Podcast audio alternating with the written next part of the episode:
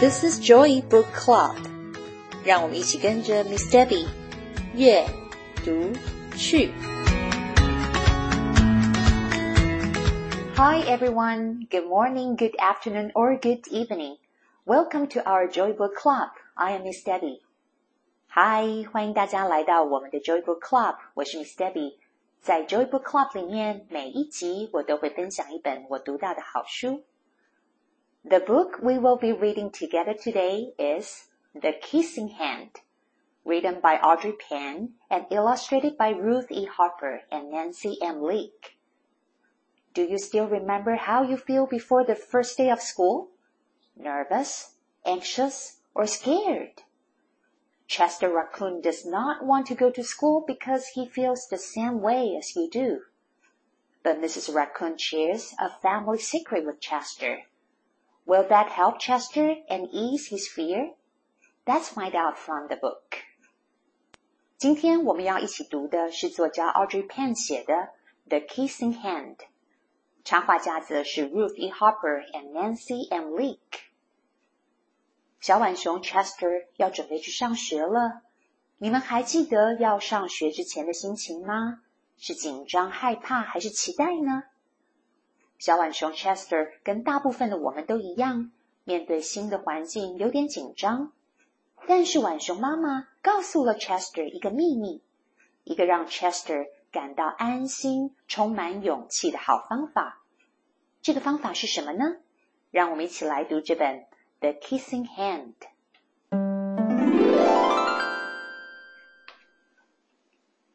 Chester Raccoon stood at the edge of the forest and cried. I don't want to go to school, he told his mother. I want to stay home with you. I want to play with my friends and play with my toys and read my books and swing on my swing. Please, may I stay home with you? 小浣熊 Chester 在森林里面哭泣着，对妈妈说：“我不想上学，我想跟你待在家里，我想跟邻居玩， 我想玩我自己的玩具，读我自己的书，荡我的秋千。妈妈，可以让我跟你待在家里吗？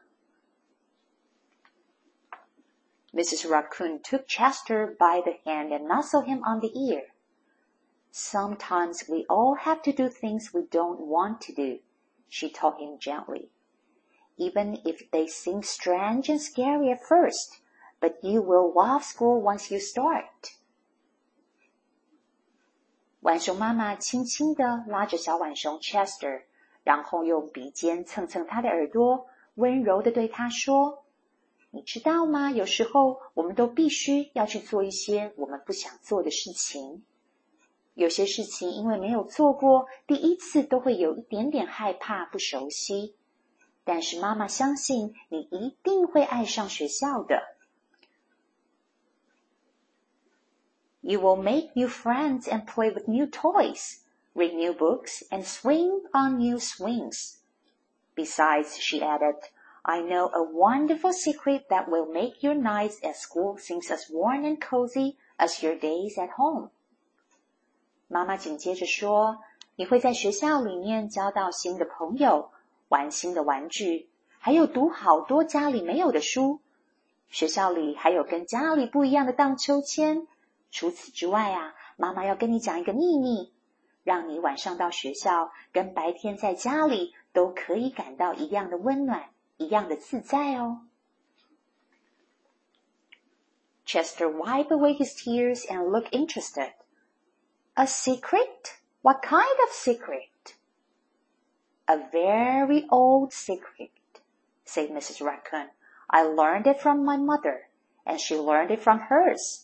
It's called the kissing hand. The kissing hand? asked Chester. What is that? Chester 擦干了眼泪，好奇的问妈妈：“是什么秘密呀？”浣熊妈妈说：“这个秘密很古老喽，是我的妈妈跟我说的，而我的妈妈又是从她的妈妈那里听来的。这个秘密就是 the kissing hand。” Chester 瞪大的眼睛问着妈妈：“什么是 kissing hand？” I will show you. Mrs. Raccoon took Chester's left hand and spread open his tiny fingers into a fan. Leaning forward, he kissed Chester right in the middle of his palm. Chester felt his mother's kiss rush from his hand, up his arm, and into his heart. Even his silky black mask tingled with a special warmth. 来，你看着哦。浣熊妈妈拉着小浣熊 Chester 的左手，轻轻地将小浣熊的手心打开，成了一个扇形，然后身体向前，在 Chester 的手掌心亲吻了一下。小浣熊 Chester 感觉到妈妈的亲吻穿过了掌心，传到了手背，然后到达了他的心里。即使是他深色的脸颊，也可以感觉得到妈妈亲吻之后的温暖。Mrs. Raccoon smiled. Now, she told Chester, whenever you feel lonely and need a little loving from home, just press your hand to your cheek and think, Mommy loves you, Mommy loves you. And that very kiss will jump to your face and fill you with toasty warm thoughts. 浣熊妈妈笑着对 Chester 说：“现在呀，只要你感觉有一点点的孤单，需要一点点的勇气跟温暖，你就把掌心放在你的脸颊旁，告诉自己：妈妈爱你，妈妈好爱你。妈妈留在你手心的亲吻就会跳到你的脸庞，给你力量与温暖。” She took Chester's hands and carefully wrapped his fingers around the kiss. Now, do be careful not to lose it, she teased him. But don't worry, when you open your hand and wash your food, I promise the kiss will stick. 妈妈再次拉起了 Chester 的手，将他的手指握了起来，对他说：“你要抓牢妈妈的亲吻，千万别搞丢了。” 但是别担心，妈妈保证，当你打开手心要洗手、吃东西的时候，妈妈给你的亲吻一定还会牢牢的粘在你的手心。Chester loved his kissing hand. Now he knew his mother's love would go with him whenever he went, even to school.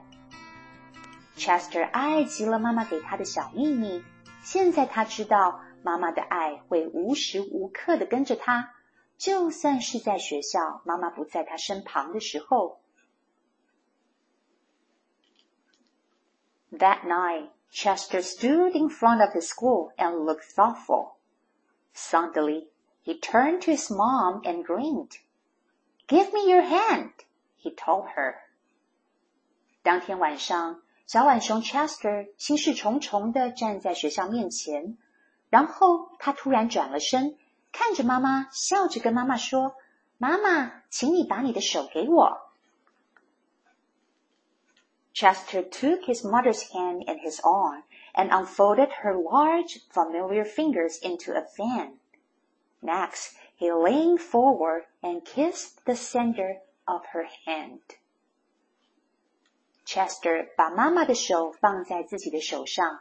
打开了妈妈大大的手掌心，然后他把身体往前倾，轻轻地亲吻了一下妈妈的手掌心。Now you have a kissing hand too, he told her, and with a gentle goodbye and I love you, Chester turned and danced away. 妈妈，现在你也有了我给你的 kissing hand。 小浣熊轻声的对妈妈说：“妈妈，我爱你，再见喽。”然后 Chester 就蹦蹦跳跳的去上学了。Mrs. Raccoon watched Chester scamper across the train link and enter school. And as the hoot owl ran in the new school year, she pressed her left hand to her cheek and smiled. The warmth of Chester's kiss filled her heart with special words. Chester love you, it said. Chester loves you. 浣熊妈妈看着 Chester 跳上了树枝，走进了学校。猫头鹰咕咕的叫着，在告诉小动物们新的一个学期已经正式开始喽。浣熊妈妈把自己被亲吻的掌心靠在脸颊上，微笑着。而 Chester 的亲吻就像是有魔法般的文字，对着妈妈说：“妈妈，我爱你，好爱好爱你。”温暖了浣熊妈妈的心。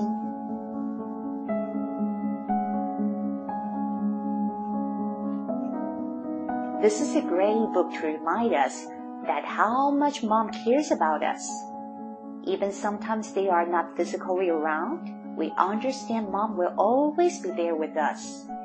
And you know, sometimes mom needs a hug and a kiss too. There are bad and good days and sad and happy days for mom. So don't forget to show our love to mom. Happy Mother's Day. 小朋友们，即使妈妈不在身边，妈妈对我们的关心跟爱总是围绕着我们。但是你们知道吗？其实每一个妈妈也会伤心，也会难过。 那我们可以怎么做呢？我们也可以给妈妈一个温暖的拥抱，一个大大的亲吻，告诉妈妈：“妈妈，我在你身边，我也爱你。”今天的这个故事播出的时间刚好是在母亲节的前后。Miss Debbie 想要跟所有的妈妈们说：“辛苦了，母亲节快乐！”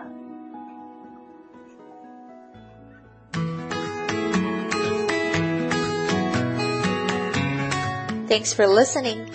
If you enjoyed this episode and you would like to help support the Joy Book Club, please share it with others or post about it on your social media.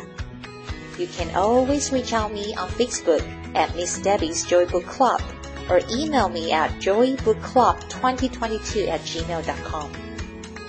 谢谢你们今天和 Miss Debbie 一起读书，别忘了订阅 Joy Book Club 的频道。如果有任何的问题，欢迎你们 email 给我。 或者是到 Facebook 上面搜寻并加入 Miss Debbie's Joy Book Club，就可以找到我了。I will see you next time. Bye.